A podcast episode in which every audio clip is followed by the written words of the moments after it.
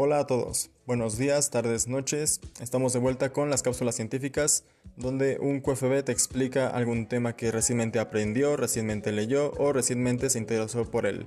En este caso tenemos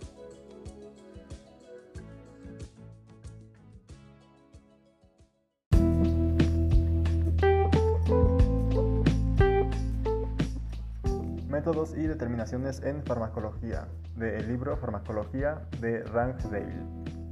Bueno, primero empezamos hablando sobre el bioanálisis. El bioanálisis nos permite estudiar nuevos sistemas de control mediados por hormonas u otras sustancias químicas. En pocas palabras, algo que los QFBs o los que estamos en el área de biológicas entendemos como mecanismo de acción.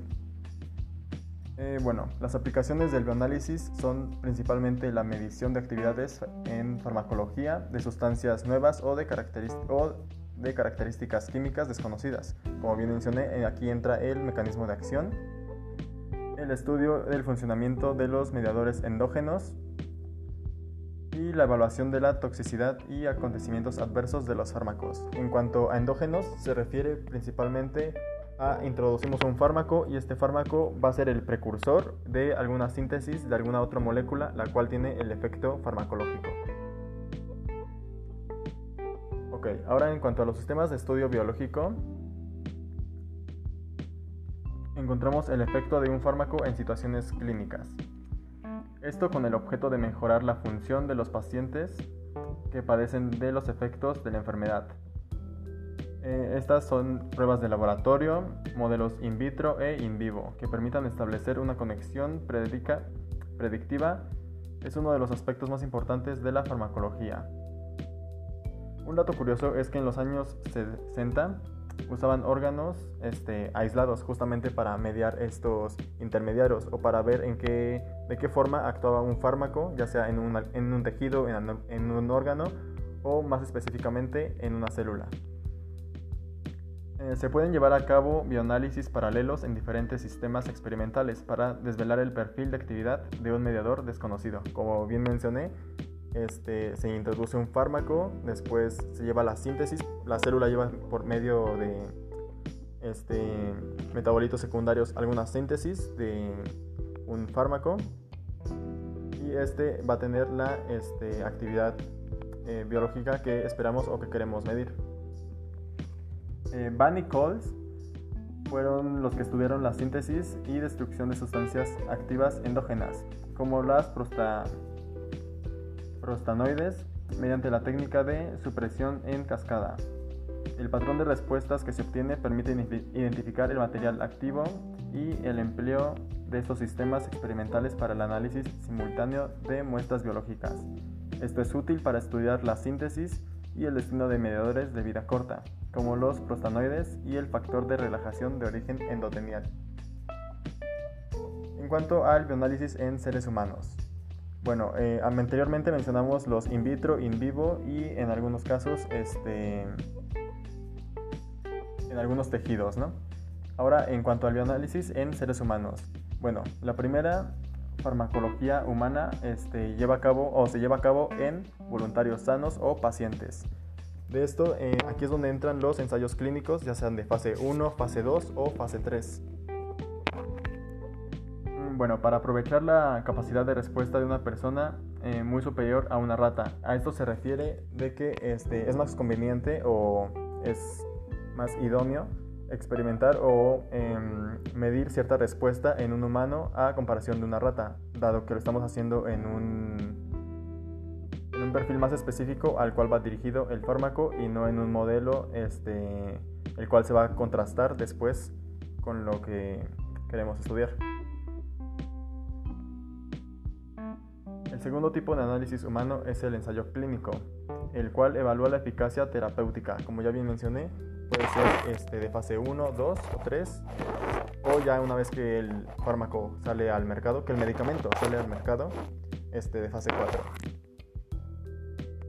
Bueno, como breve resumen o breve recopilación, eh, tenemos que el bioanálisis consiste en la medición de la potencia de un fármaco o de un mediador desconocido a partir de la intensidad del efecto biológico que produce.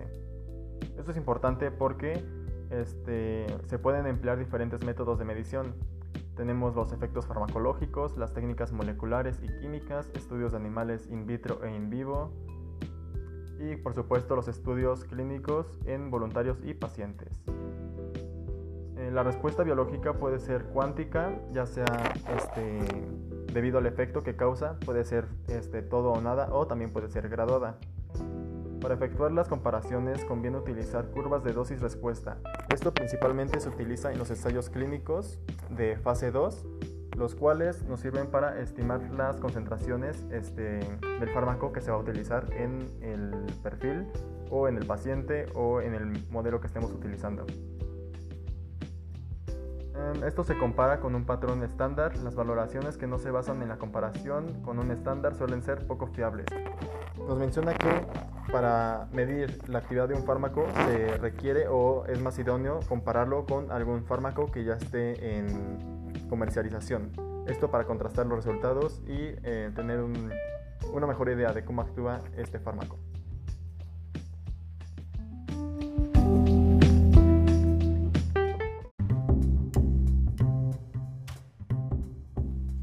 Ahora profundizaremos más en los ensayos clínicos. A diferencia de los bioanálisis comentados anteriormente, estos no aportan información acerca de la potencia o la forma de la curva dosis-respuesta. Únicamente comparan la respuesta producida y estos pueden plantearse otras este, cuestiones, como son la frecuencia y la gravedad de los efectos secundarios o si el tratamiento funciona mejor o peor en determinados tipos de pacientes. El ensayo clínico es un método para comparar objetivamente mediante un estudio prospectivo los resultados de dos o más procedimientos terapéuticos. Como bien mencionamos anteriormente, se utiliza un grupo control o se utiliza un contraste con un tratamiento ya establecido. En cuanto a los ensayos clínicos, resultan crucial justamente estos grupos controles, ya que no sirve de nada asegurar la eficacia terapéutica de un producto basándose Pongamos un ejemplo, un informe de que 16 personas de 20 fueron tratados con X fármaco y mejoraron. Eso no sirve de nada si no sabemos cómo habrían evolucionado estos mismos 20 pacientes si no se les hubiera administrado ningún fármaco. Para eso es importante el grupo placebo, el cual explicaremos o mencionaremos más adelante. Debido a ello, actualmente se considera que el ensayo clínico controlado y aleatorizado es el método esencial para poder evaluar la eficacia clínica y de un nuevo fármaco. Ahora, ¿qué es esto de este aleatorizado? Bueno, para evitar, para evitar sesgos se utilizan dos opciones, la distribución aleatoria y la técnica de doble ciego. Para empezar, la distribución aleatoria se basa en, justamente como bien lo dice el nombre, seleccionar aleatoriamente a los sujetos o a la muestra de pacientes o de voluntarios que se van a utilizar justamente para esto, para no tener preferencias y se quita este, esta parte subjetiva del investigador. En cuanto a la técnica de doble ciego, este, esta consiste en que tanto ni el investigador ni la muestra, en este caso los pacientes o voluntarios, no conocen si están siendo tratados con el tratamiento ya conocido o con el nuevo tratamiento. En cuanto al tamaño de la muestra, por razones éticas y económicas, en un ensayo debe participar el menor número posible de sujetos. Aquí nos encontramos con dos tipos de errores, error tipo 1 y error tipo 2. El error tipo 1 consiste en un falso positivo, o sea, tomar como que el tratamiento funciona cuando en realidad no. O el error tipo 2, que es un falso negativo, considerar que el tratamiento no funciona cuando en realidad sí funciona. Para esto, para evitar estos tipos de errores, lo más recomendable es, este, es utilizar o agrandar este, el tamaño de la muestra. O también se puede implementar este,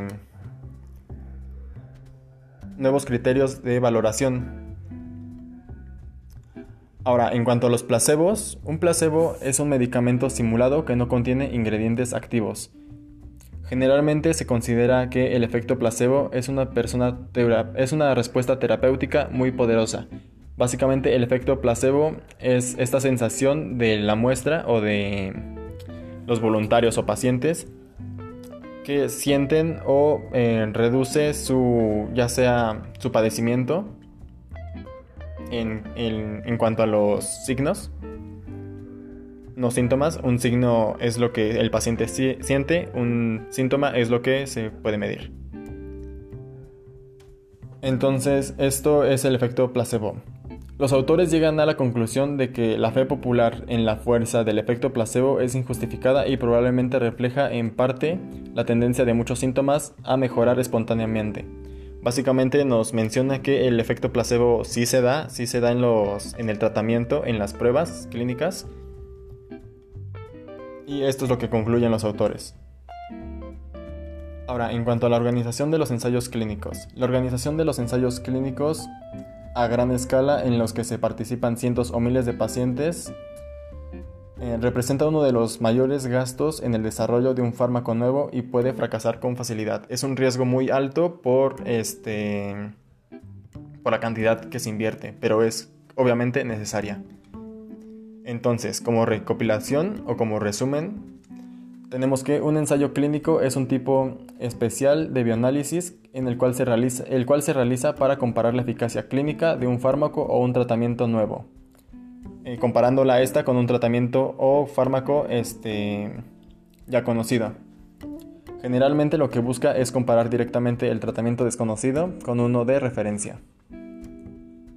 Para evitar sesgos, los ensayos clínicos deben ser controlados, aleatorizados, ya sea con distribución eh, al azar de los sujetos entre A y B, y también, como ya mencionamos, puede ser de doble ciego. Eh, hay que tener en cuenta que pueden aparecer errores de tipo 1 y tipo 2. La probabilidad, como mencionamos, de que ambos disminuyan es aumentar el tamaño de la muestra y el número de criterios valorados. Los ensayos clínicos requieren una planificación, una ejecución muy cuidadosa e inevitablemente son muy caros.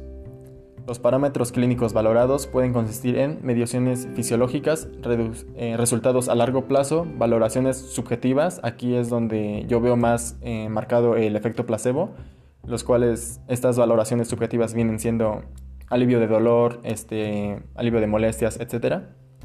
Evaluación de la calidad de vida global, años de vida ajustados por la calidad o por sus siglas en inglés QALY.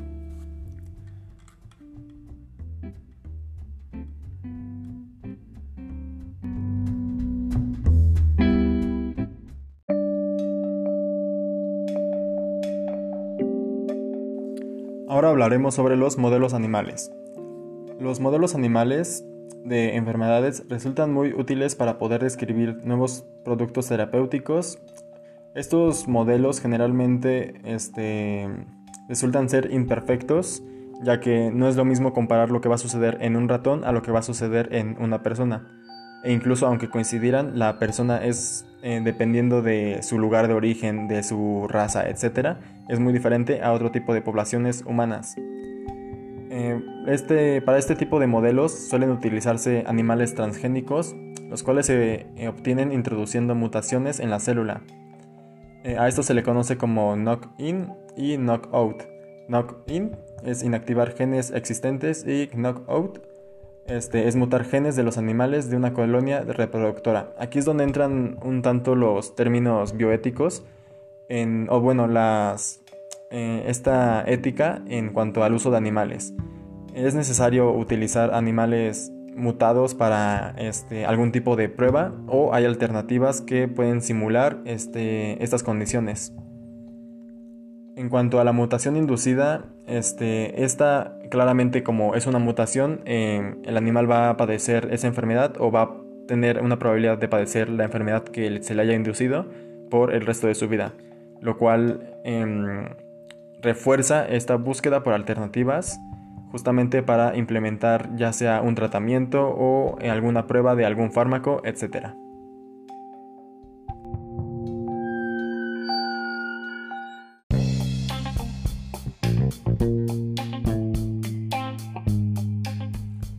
Y ahora llega la conclusión de esta cápsula científica. Como bien podemos ver, es este, de suma importancia, así sea muy costoso, en esta necesidad de realizar ensayos clínicos y como bien mencionamos en cuanto al uso de animales, este, no es lo mismo comparar lo que va a pasar en un ratón a lo que va a pasar en una persona. Justamente esto abre bastante campo a alternativas, las cuales pueden ser mejores o menores, este, mejores modelos o peores modelos. Pero eso ya es tema para otro, otra cápsula científica. En cuanto al bioanálisis, vimos que es bastante variado, pues pueden ser ensayos clínicos o puede ser un análisis, un bioanálisis, ya sea in vivo o in vitro, o incluso un bioanálisis en seres humanos. En cuanto a los ensayos clínicos, es importante recopilar justamente, o bueno, al que lo vaya a hacer, recopilar justamente todo esto que se necesita, ¿no? El tamaño de la muestra, el placebo, los tipos de errores que pueda haber, etcétera, etcétera, etcétera. Justamente para em, hacer más robusto el método o el ensayo clínico que se lleva a, cabo. Y bueno, esto sería todo por mi parte. Nos vemos en la siguiente cápsula científica.